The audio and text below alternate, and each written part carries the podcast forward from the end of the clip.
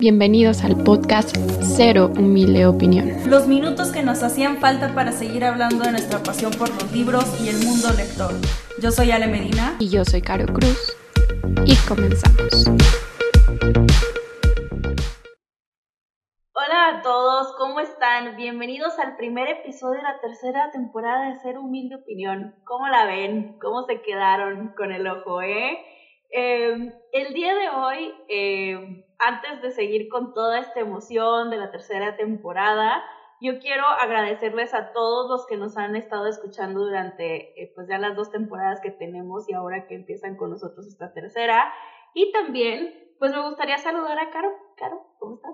Hola Ale, estoy muy bien. El día de hoy vamos con un episodio muy especial porque estamos jugando con esta parte de involucrarlos más en los episodios, así que antes de iniciarla les pedimos por nuestra cuenta de Instagram, que ya saben, nos encuentran como cero humilde opinión, que nos pusieran consignas o libros específicos que se les antojaran leer para nosotros eh, buscar en nuestras lecturas y recomendarles algunos. Entonces, pues sus plegarias fueron escuchadas, oigan, en algunas sí batallamos un un poquito, eh, en otras eliminamos como que pues las que se repetían y así, pero la mayoría aquí está y pues esperemos que las disfruten. Sí, totalmente. Eh, bueno, eh, de todas las consignas que nos dejaron, de todas este, tus peticiones, elegimos 15 porque había algunas amigos que eran demasiado específicas y por más que le estuvimos dando vuelta y vuelta y vuelta, pues no, no encontramos ninguna opción, ya sea una opción caro o una opción yo, nos quedamos así de que, mm, no, pues es siguiente, siguiente pregunta, ¿no? Este, de hecho, en la primera consigna que pusimos, yo no tengo respuesta, así que, Caro, si gustas tú hablar de la primera consigna. A ver, la primera es un libro de suspenso psicológico. Em, normalmente los libros que leo luego tienen como esta parte de tensión de que piensas y si va a pasar esto y si va a pasar aquello, pero el libro que elegí creo que se puede comparar perfectamente como con películas que te dan esta vibra y les voy a decir por qué. El libro que yo les recomendaría sería Dar las 172 horas en la luna. Como el nombre lo dice, básicamente es un libro que te va a tener todo el tiempo fuera de este planeta y te va a generar tensión como una película tipo, no sé, pónganle el nombre que quieran, de que interestelar o la que quieran que ustedes se sienten todo el tiempo angustiados y que dices, ¿qué le va a pasar? y tengo miedo. Así se siente y pues son 172 horas, pero se sienten eternas. Y creo que va muy gradual, o sea, el inicio sí es como amigable y dices, ay, qué padre, no sé qué, pero ya hacia el final tienes toda la atención y toda la parte como del suspenso de qué va a pasar, ¿no? Entonces, definitivamente es una recomendación que les hago de que si quieren pasarla mal, pero a la vez encontrar una historia buena, eh, este libro es perfecto. Súper, pues yo se las debo amigos porque la verdad soy bien mala como para catalogar así como libros. Sí pensé algunos, pero dije, ay, es que no sé si son así exactos. Entonces dije, bueno, no, me la voy a saltar. Eh, en la siguiente consigna, que de hecho fue la que más se repitió, la que más se repitió en, en sus peticiones, es un libro que nos haga reír. Y aquí yo les quiero hablar de uno de los libros que tiene poco que leí, lo leí en el mes de febrero, fue el primero que terminé en el mes de febrero, y les estoy hablando de Campeón Gabacho de Abra Chilonen. Es una escritora mexicana, ganó el premio eh, Mauricio Achar, creo que en 2016, 17, uy, se los debo, no me fijé bien. Em, y nos habla, es una historia sobre eh, inmigrantes, sobre eh, una persona, un chavo inmigrante en Estados Unidos, y pues nos cuenta eh, las penurias después de que se queda sin trabajo, ¿no?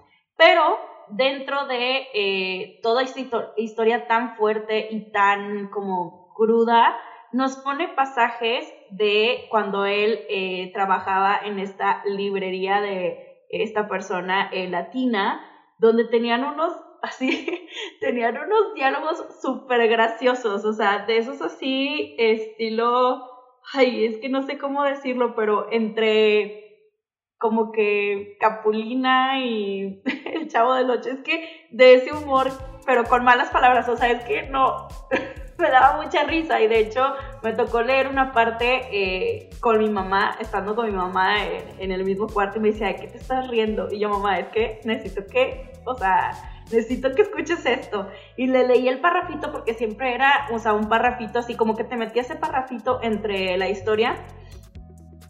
Porque pues también quería como que aligerar yo creo que el escritor a la carga de la, de la historia porque si hay mucha violencia y hay mucha como soledad y todo esto. Pero eh, le leía a mi mamá el párrafo mi mamá botadísima de la risa. Y luego volví a ver otro párrafo y se lo leía a mi mamá botadísima de la risa. Y yo, ay mamá, le dije, pero si supieras que la historia en realidad es de que súper triste y así. Dice, no, pues es que es para que no te dé la depresión. y yo sí, básicamente, ¿no? Entonces me hizo muchísimo reír, lo disfruté muchísimo, muchísimo, muchísimo. Tenía muchas ganas de leerlo.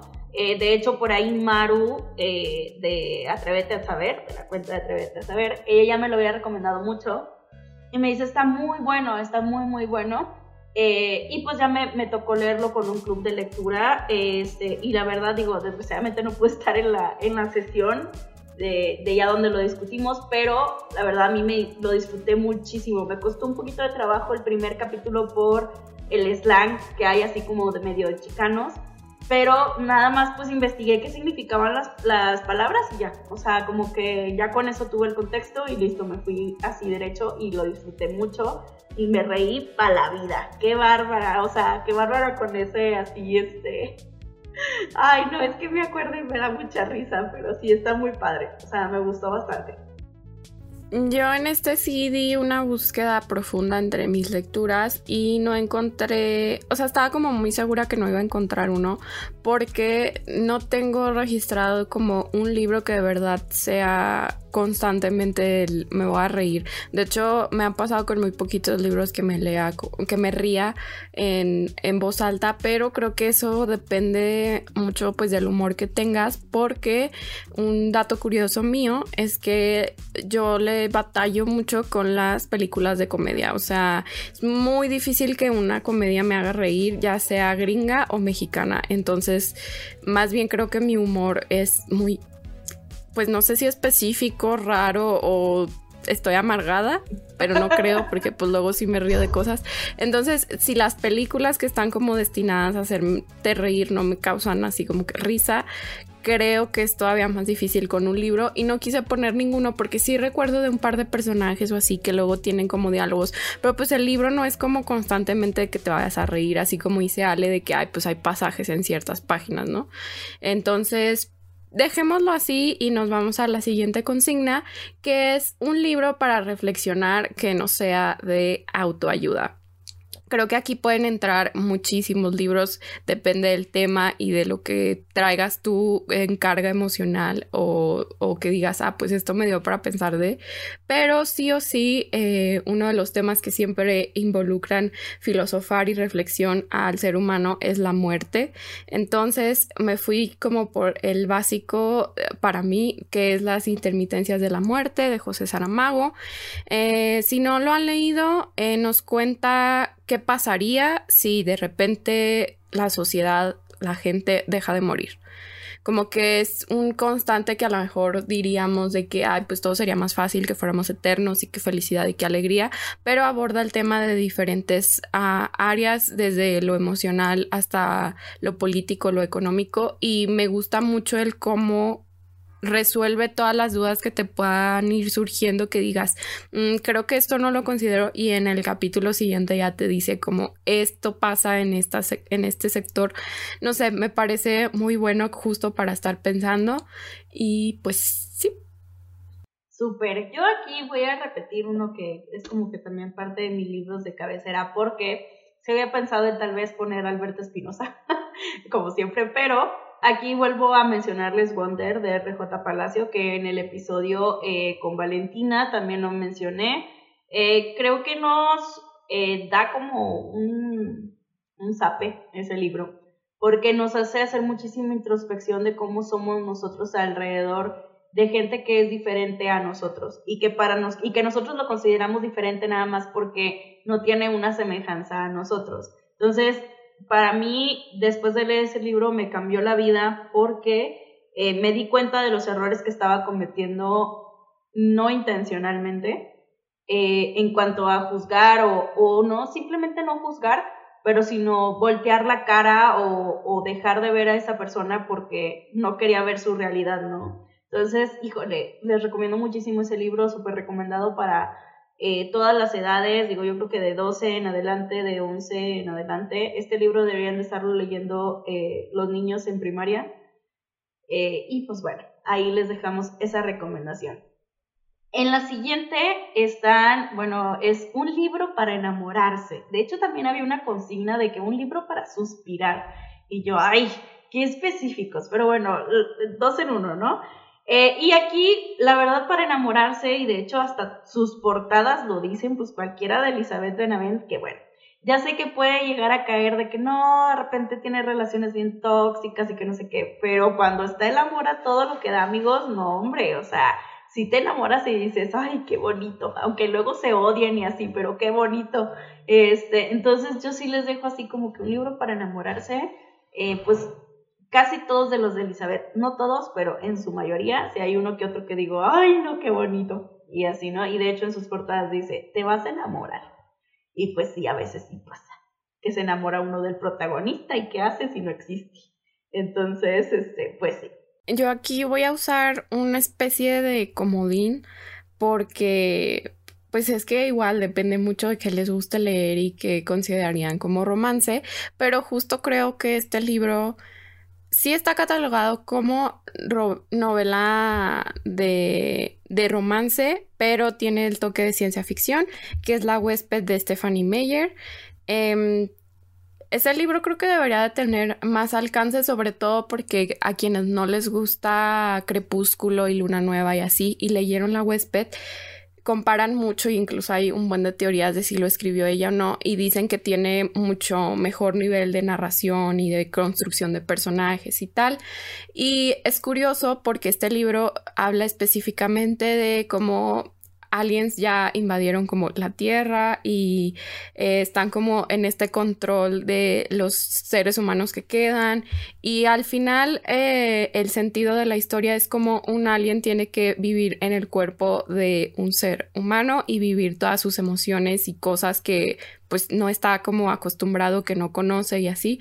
Y pues en el transcurso pasan muchas cosas, ¿no? Eh, me parece muy curioso porque hicieron una adaptación y tal, y creo que la adaptación refleja muy bien como esas nuevas emociones, ¿no? De, de que alguien que nunca había sentido tan intenso lo pueda ver.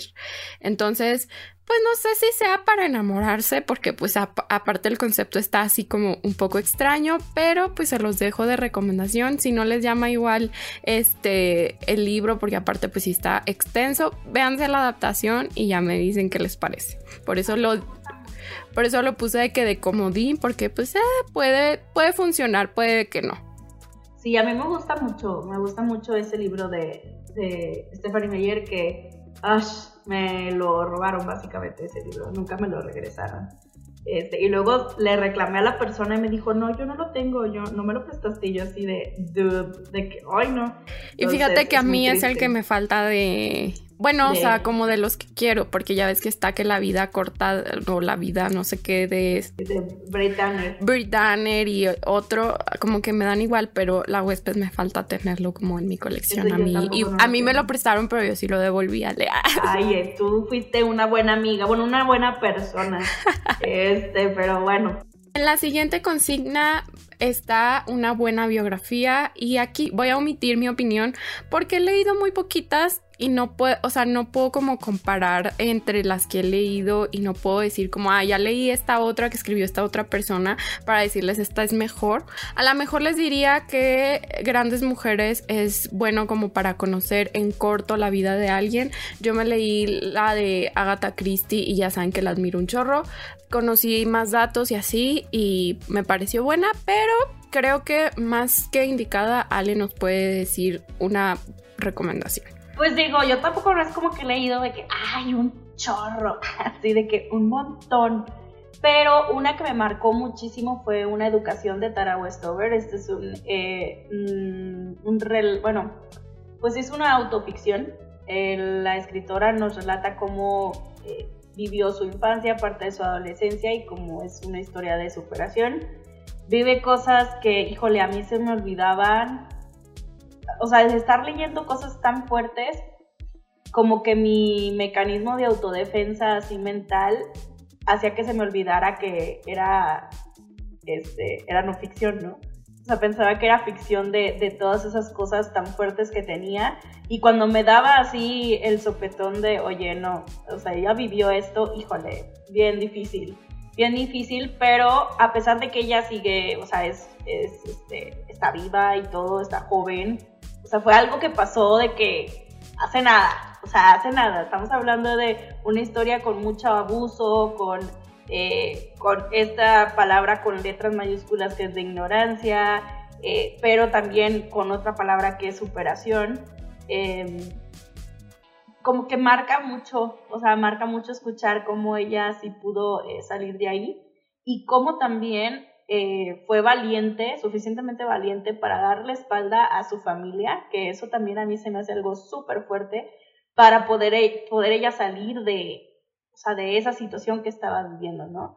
Y hay veces que, bueno, no hay veces, generalmente para los seres humanos su familia y más que nada la nuclear y todo esto es como pues un apoyo, ¿no? ¿Y qué haces cuando esta familia en realidad no, o sea, vaya, que tienes que dejar tu familia para tú poder eh, ser alguien o, lograr lo que tú quieres o seguir tus sueños o vivir la vida simplemente de la forma en la que tú quieres, que tienes que dar, o sea, decir, pues, o sea, aquí córtalas, porque pues ya no se puede, y dejar eso pasar. O sea, ellos ya no tienen, no tienen contacto con su familia y eso es, a mí se me hace como súper fuerte, ¿no? Pero qué valiente ella de, de ver por ella y decir, no, pues, o sea, me lo, o sea, tengo que hacer esto, tengo que tomar estas decisiones para, pues yo buscar mi felicidad o, mi superación eh, personal, profesional, etc. La verdad a mí me marcó muchísimo, se los recomiendo bastante. Yo sé que hay gente que no le gusta, eh, pero digo, esta es como que mi recomendación. Igual también eh, las de grandes mujeres, esta colección de RBA, está muy padre porque es como muy conciso. O sea, siento que no te marea tanto. O sea, no te trae así de que luego se fue de viaje acá y luego allá. O sea, Mm, o sea, no, o sea, creo que va muy bien al grano, aprendes, eh, te da luego también como que hints de otras biografías que dices, ay, mira, ya me interesa también por la vida de esta otra persona, ¿no? Y hay veces que sí está dentro también de la colección, entonces eso está padre. Eh, pero sí, se las recomiendo y también salieron ahora unas, las de mujeres poderosas, que también están muy buenas. Yo estoy a punto de empezar la de Josefina Bonaparte. Entonces, eh, y pues sí, igual, condensadas, no son más de 200 páginas, hay unas que son menos de 180 páginas, entonces creo que es una buena opción para acercarnos a la vida eh, de alguna mujer o algún personaje, bueno, no personaje, sino como algún ser humano que vivió antes que nosotros o que está vivo actualmente, para conocer un poco más y también saber un poco aprender del contexto de su historia, ¿no? Y en la siguiente consigna tenemos un libro de Segunda Guerra Mundial diferente. Ojo aquí, la palabra clave aquí es diferente. Me, me preocupa que hayas hecho el énfasis en diferente porque no leo ese tema, no leo histórico en general, pero sí me he dado cuenta más o menos hacia dónde enfocan las historias, eh, en este caso de la Segunda Guerra Mundial. Sí he visto luego como sinopsis y tal, y decidí, o sea, pensaba dejarlo pasar, pero decidí colocar el único libro que leí a la mitad porque este es otra trampa, no lo terminé, porque sí me pareció, o sea, para empezar me llamó la atención, que es algo que ya ya es un punto como a favor, ¿no? Y dos, se me hizo ameno de leer en el sentido que fíjense que ahí podría decirse que para reír entre comillas por las bromas que luego había el grano el libro se llama El nazi y el psiquiatra y básicamente menciona cómo al finalizar la Segunda Guerra Mundial eh, algunos líderes nazis eran sometidos como a juicio, pero previo a ello los examinaban algunos como médicos para ver qué onda y para ver si estaban en condiciones mentales de, de, enfrentar como ese juicio, ¿no? Y en este caso, eh, Douglas Kelly, que es eh, en este caso el psiquiatra, es el que se va a meter y nos va a contar como el pensamiento de pues, las mentes que estaban detrás de toda la ideología nazi, ¿no? Les digo que no lo terminé de leer, pero a mí sí me pareció como una perspectiva, pues sí, cruda y fuerte, pero muy interesante si te gusta esta parte de la psicología y tal, porque incluso podías como leer en cómo ni siquiera alcanzaban a darse cuenta de los niveles como de lo que estaban involucrados. no me pregunten por qué no lo terminé, pero sí se los recomendaría si les interesa ese tema y si están buscando como otro aspecto diferente de conocerlo. Me lo anoto, Caro. Nunca lo había escuchado y ya me lo vendiste. O sea, si lo quiero. Lo voy a poner en mi wishlist. Yo aquí también eh, un libro que acabo de leer y que se va a ir a mi top de libros de este año. O sea, estoy muy contenta porque ya en febrero ya tengo uno. Y les estoy hablando de El lector de Bernard Schlink. Digo, ay, discúlpenme, no hablo de que no sé si es alemán o qué onda.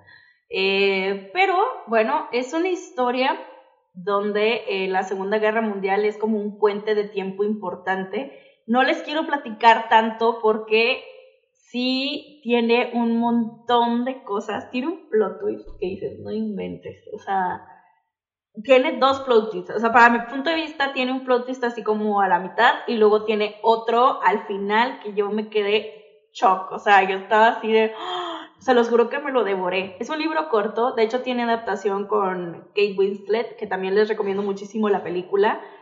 Algo que sí me gustaría aquí eh, poner sobre la mesa no es tanto spoiler porque es en las premisas. Te das cuenta, bueno, yo no me di cuenta cuando vi la película, pero me di cuenta cuando leí el libro, que es una historia de pedofilia, porque pues la protagonista tiene 36 y el chavito tiene 15. Entonces yo lo que pienso es, si esto hubiera sido al revés, si la chava fuera la de 15 y él es de 36, este libro estaría catalogado muy diferente. Entonces me llama la atención cómo es la sociedad, ¿no?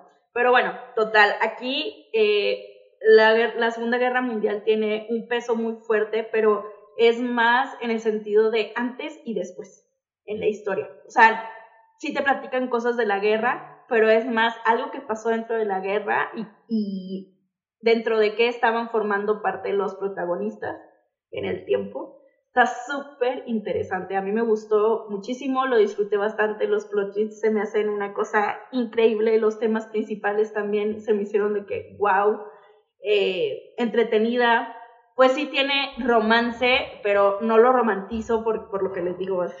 Es que sí era un poco complicado de que ay, era un niñito, o sea.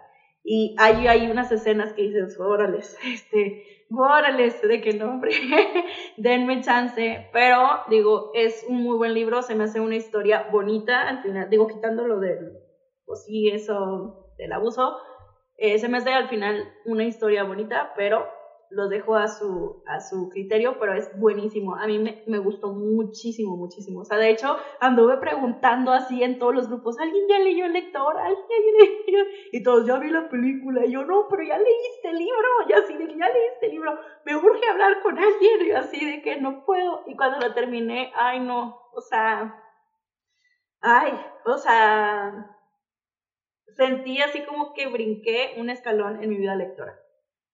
Eh, por tener la capacidad de entender todo el, el trasfondo que tiene la novela. Se me hizo muy buena, pero sí. Este es un llamado a las personas que nos están escuchando si ya leyeron el libro para que vayan y le escriban a Ale y puedan desahogarse. En la consigna 7 tenemos un libro para aprender y elegí un caso de no ficción que es el libro de Brain on Fire. También tiene una adaptación, pero ahí sí yo no les diría que la vean. O sea, si les interesa el tema, prefiero que, me digan que me interesa y lo va a leer. Porque Creo que tiene para mucho. Eh, el libro incluye el diario o las notas que hacía la protagonista, que es una joven periodista que vivía su vida común y corriente hasta que empieza a sentir ciertos síntomas que primero lo llevan a, ah, pues es esta gripa, ah, pues es esta cosa, y básicamente termina en un hospital, un hospital psiquiátrico porque pues no saben qué está pasando con su cerebro y tras hacerle un montón de estudios determinan cuál es la enfermedad que tiene.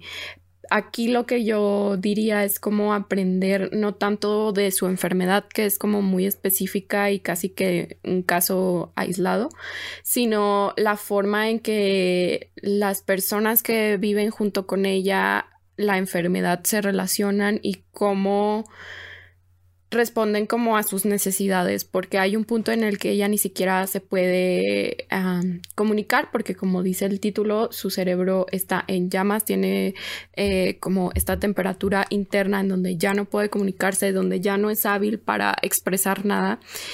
Y los seres queridos que la rodean asumen todo y de diferentes formas que ella después dice, hay cosas que no recuerdo, pero hay cosas que tengo muy presentes, ¿no? Que su novio estuvo todo el tiempo ahí, aunque no lo dejaban pasar, em, la forma en que su papá intentaba como acercarse, no sé, se me hace muy padre tanto del lado a lo mejor psicológico o médico como del lado emocional y, así que pues yo creo que es muy difícil que uno sepa reaccionar ante situaciones inesperadas, sobre todo cuando no tienes claro en este caso un diagnóstico médico.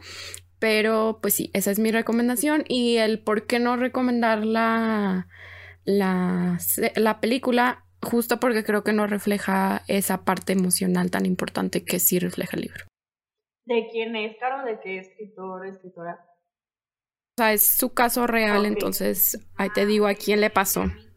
Susana Calán se llama. Igual ya saben que en Instagram les dejamos el reel o las historias con, con esta. Eh, y en la película sale esta chica que es como súper famosa, eh, o, bueno, que empezó como a salir en muchas películas que se llama Chloe Gray. Sí, pues salen Kikas y así.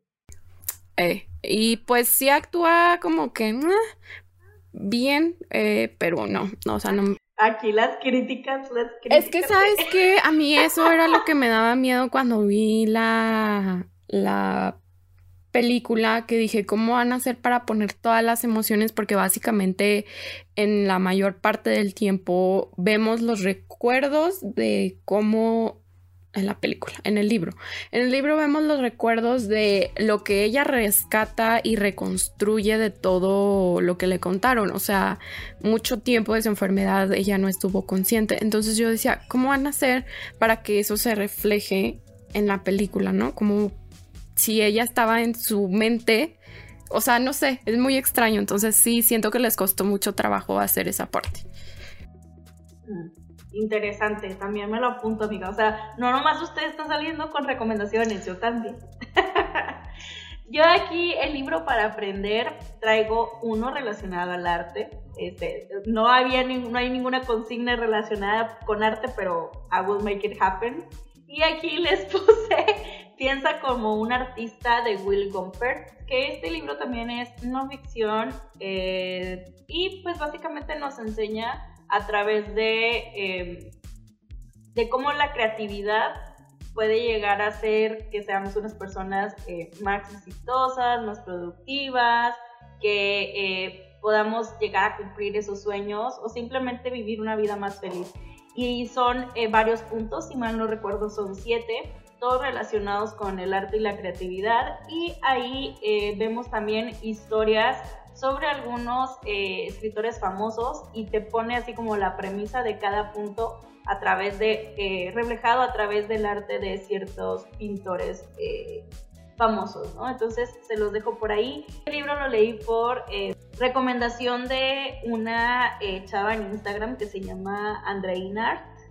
Ella da clases de historia del arte, da clases sobre eh, pues sí, historia como de pintores y de la pintura en general, historia del arte. Y ella lo ha recomendado muchísimo, dice que ella lo ha regalado muchas veces, entonces lo conseguí, súper random, en el único lugar donde lo conseguí fue en Sanborns. Eh, tardó como mil años en llegarme, pero llegó. Y la verdad sí, sí es una muy buena lectura y sí me dejó muchísimo como... Es que siento que los libros para aprender hay de dos formas.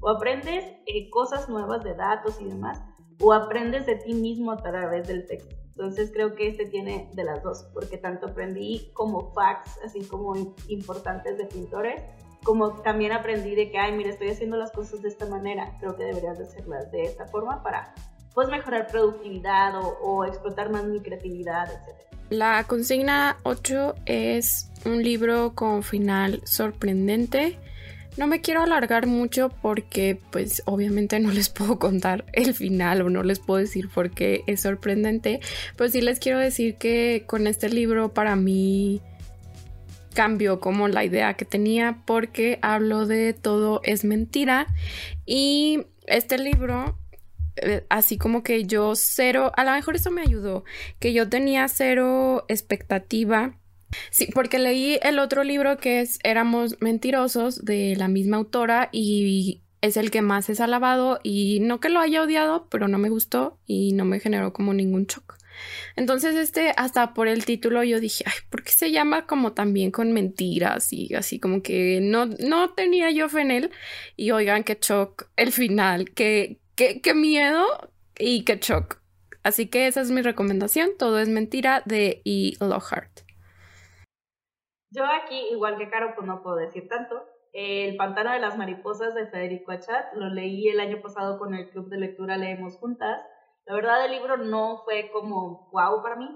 O sea, o sea, la verdad, la historia como que es buena. El problema fue la forma en que me la contó, como que no, no fue como que lo más maravilloso, pero el final, amigos, esa, ese último dos párrafos le vuela a uno la peluca, este, el sombrero, los lentes, no, no, no, o sea, y, se da cuenta cómo nosotros podemos llegar a ser tan prejuiciosos este, como lectores, como personas en general. Es excelente. Sí lo recomiendo, pero no es así como que, ay, súper mi favorito y así, no.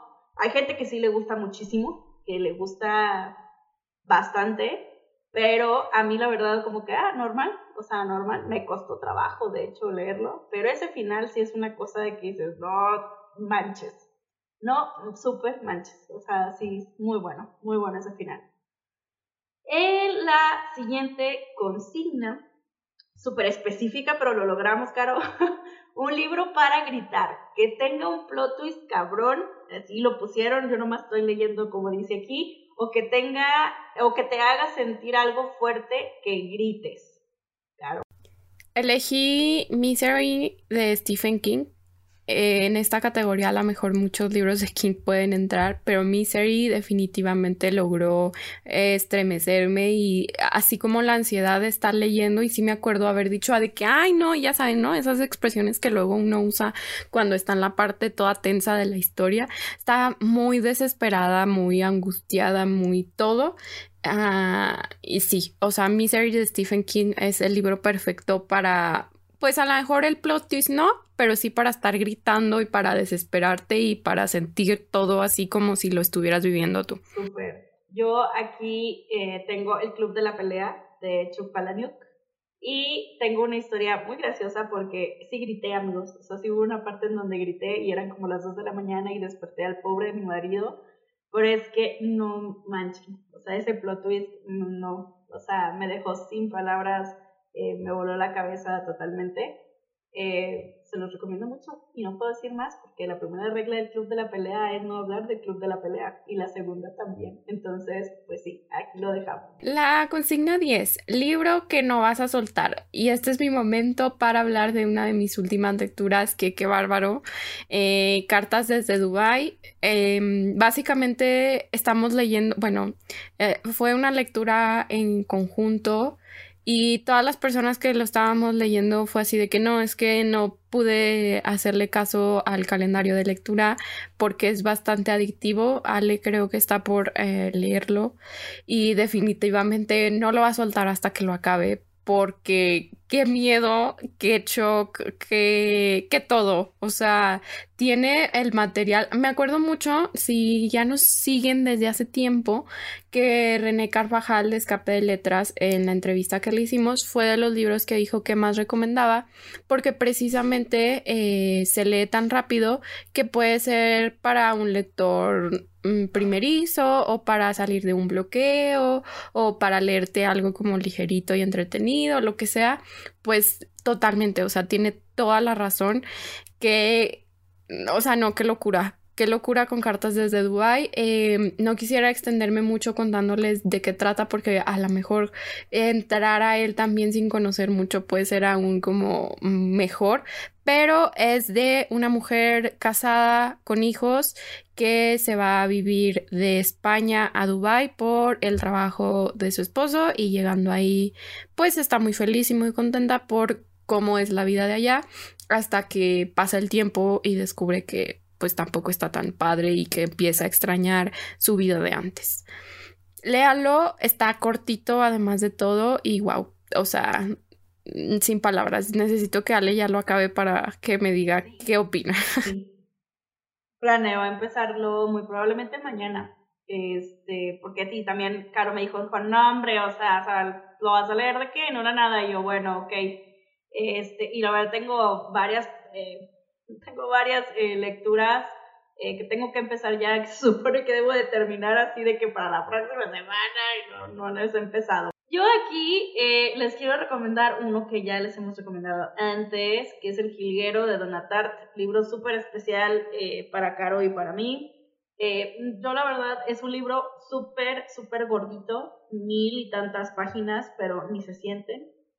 Yo la verdad no lo podía soltar, yo necesitaba saber qué pasaba. Eh, es una historia que creo que tiene de todo un poco, tiene tanto del, del lado del arte, con lo de eh, pues el museo y la pintura, lo de los muebles, tiene también un poco de thriller de qué, qué pasó, qué va a pasar o qué está pasando.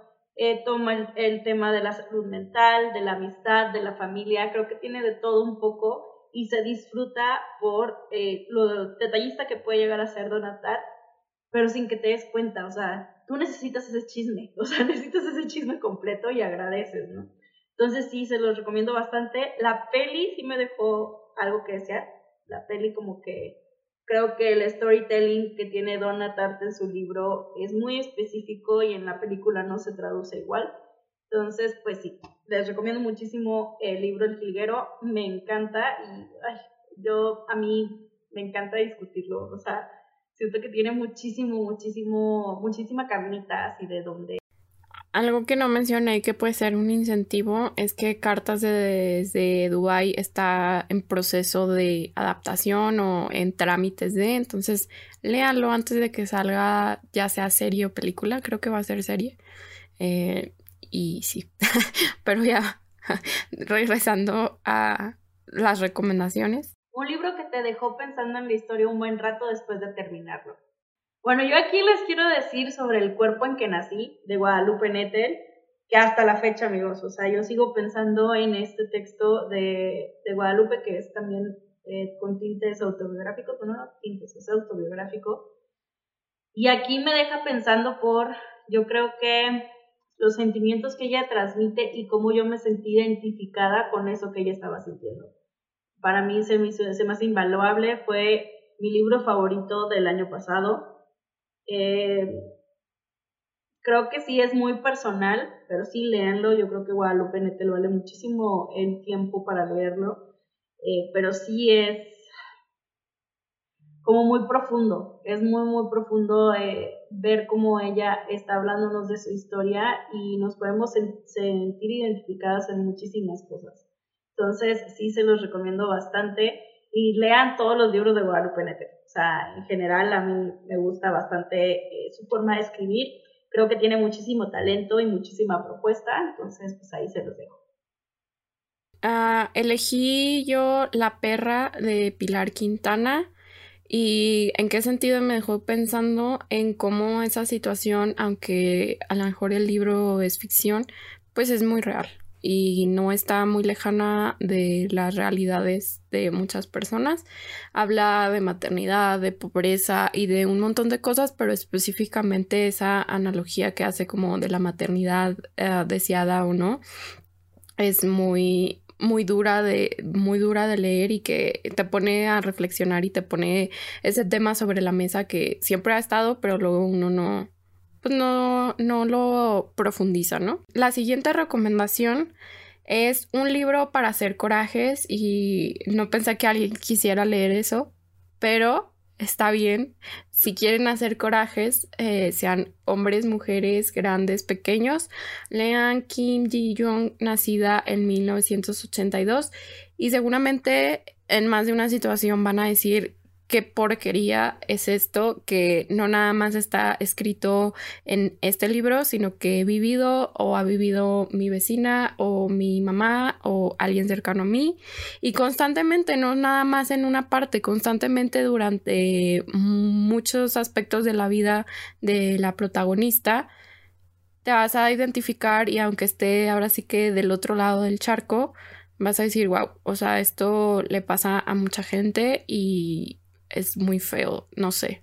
Sí, sí te da para, para, para reflexionar, pero para enojarte. Yo aquí también puse por dos. o sea, no es que le haya robado la, la, la respuesta caro, pero sí. la verdad, sí da mucho coraje. Hay, hay muchísimas cosas y algo que, digo, para no hacer más largo sobre este libro, también lo acabo de leer, lo leí en el mes de febrero eh, y sí, te hace reflexionar muchísimo porque al final del día Kim Ji-yoon puede ser cualquiera de nosotros. O sea, Kim Ji-yoon es el nombre de muchas personas, eh, muchas mujeres en el mundo eh, que hemos vivido de todo que nos ha pasado de todo, que dices, no, hombre, no puede ser, o sea, no te creo, pues sí, créelo, ¿no? Sí, hay muchísimos, hay situaciones que dan tanto coraje pero que también al mismo tiempo se queda uno reflexionando de que, bueno, ¿qué estoy haciendo para cambiar esto? O sea, para cambiar la sociedad. Entonces, sí, léanlo, es una eh, lectura muy, eh, es como invaluable a mi punto de vista, creo que eh, hace pensar mucho y reflexionar a, la gente en general, entonces, pues sí, haces corajes, pero reflexionas al mismo tiempo. En la siguiente consigna es un libro con una mujer empoderada. Yo aquí, a mí, así como a la vieja confiable, Puse a Lisbeth Salander de la trilogía de Millennium. Lisbeth, Lisbeth Salander es uno de mis personajes favoritos de todos los libros que yo he leído en mi vida. Punto. Léanlo, es increíble. Es, es una lástima que Steve Larson ya no esté vivo. Creo que nos pudo haber ofrecido aún más, aún más este, sobre eh, este gran, gran personaje con muchísimas capas, con muchísima historia detrás, con un pasado de miedo, con una familia de miedo también, pero que dentro de todo esto tenemos un thriller que hay que resolver y se vuelve así de que no puedes soltarlo, o sea, necesito saber qué está pasando. Y la fortaleza que tiene ella a pesar de todo lo que ha vivido es como para mí un ejemplo. Y ay, es que tiene muchísimo de dónde escarbarle. Yo se los recomiendo bastante, bastante. Y en cuanto a las películas, les recomiendo las adaptaciones suecas, no la americana. Vean las películas suecas, son una pasada, están súper, súper, súper, súper bien adaptadas. Eh, no le cambian tanto como, por ejemplo, en la, la americana, que la verdad a mí se me hizo así de, está bien mala, pero bueno. Sí, se las recomiendo muchísimo con todo mi corazón. Little Flander es un personaje, es increíble. Me fui por la vieja y confiable, bueno, no vieja, pero como que mm, de los últimos tiempos más sonada y mencionada, que es Evelyn Hugo, de Los siete maridos de Evelyn Hugo. ¿Por qué? Porque en su historia, aunque sí tuvo momentos en los que tenía que actuar o, o verse obligada por las circunstancias a aparentar o hacer algo en específico, al final de cuentas ella terminó decidiendo muchas situaciones y lo hizo de la forma en que pudo y como pudo, pero se encargó de hacer lo que quería realmente en su vida, incluso con su propio como final, que pues es como lo cuenta, ¿no? O como inicia la historia de, de, esta mujer tan famosa como de que en Hollywood o así, y que nunca dio entrevistas y que nunca explicó por qué tuvo siete maridos, entonces decide que como ya es tiempo, ya se considera grande, pues ella lo va a hablar con la periodista que ella quiere y de la forma en que ella quiere y con las reglas que ella quiere. Entonces eso me parece como desde un inicio un ejemplo de que ella estaba bastante como pues sí empoderada y decidida a hacer las cosas como, como quiso. Entonces si no lo han leído, si no cayeron en el hype, yo les diría que sí tiene razones eh, de sobra para que lo lean. Y es buenísimo, recomiendo por dos también. me encanta. Ah, la casi última, la penúltima consigna es un libro basado en hechos reales. Creo aquí pueden entrar varios que luego sin que, o sea, que no sabemos, ¿no? Que, se, que, que fue basado en hechos reales. Pero eh, y justo por eso decidí recomendarles Invisible de Eloy Moreno, porque aparentemente es un libro pues de ficción y que retrata una problemática social que más que ser actual ha estado presente por muchos años, pero que se ha agudizado con el tiempo, que es el bullying. Y ah, tuve la oportunidad de estar en una reunión con él y entre las preguntas que, que se hicieron pues era como tú viviste una situación similar a la del protagonista o algo así. Y nos dice no, pero todo lo que cuenta el libro eh, está basado en hechos reales y no específicamente de una sola historia como es el libro, sino que es un conjunto de sucesos que a diferentes personas le sucedieron, incluyendo uno de los más fuertes y que es de los plot twists de la historia que a mí me, me dejó shock porque yo estaba esperando como la mejor que dijera de que, ah, pues lo hice a más drama para que se sintiera más o, y no, fue, incluso lo aclaró, digo, no lo digo para no hacer spoiler, pero lo aclaró y dijo, incluida esta parte y yo de que, ah, no puede ser. O sea, qué, qué feo y qué doloroso. Y más que, más que el hecho que esté basado en hechos reales, es una historia muy bonita para también todas las edades. Eh, a lo mejor lo compararía un poco con Wonder y que si les gusta como esa, esa temática de hacer conciencia y así y que quieran que un niño, un maestro, un adulto, lo que sea, lo lea y reflexione, pues es el libro indicado. Ay, qué ponis. Yo de Eloy Moreno nomás he leído Tierra y también tiene como mucha conciencia. O sea, siento que es uno de, los principales temas ahí. Yo aquí les traigo eh, un libro que de hecho les recomiendo todo de esta escritora. De hecho, estoy por leer en abril, voy a leer el último libro que me falta de ella. Pero aquí les dejo Voces de Chernobyl, que bueno, eh, de Zletana Arievi. Eh, aquí ella pues hace un trabajo periodístico y eh, recopila eh, testimonios de gente que vivió, pues que estaba viviendo ahí cerca o vivió de cerca la explosión del reactor nuclear de Chernobyl.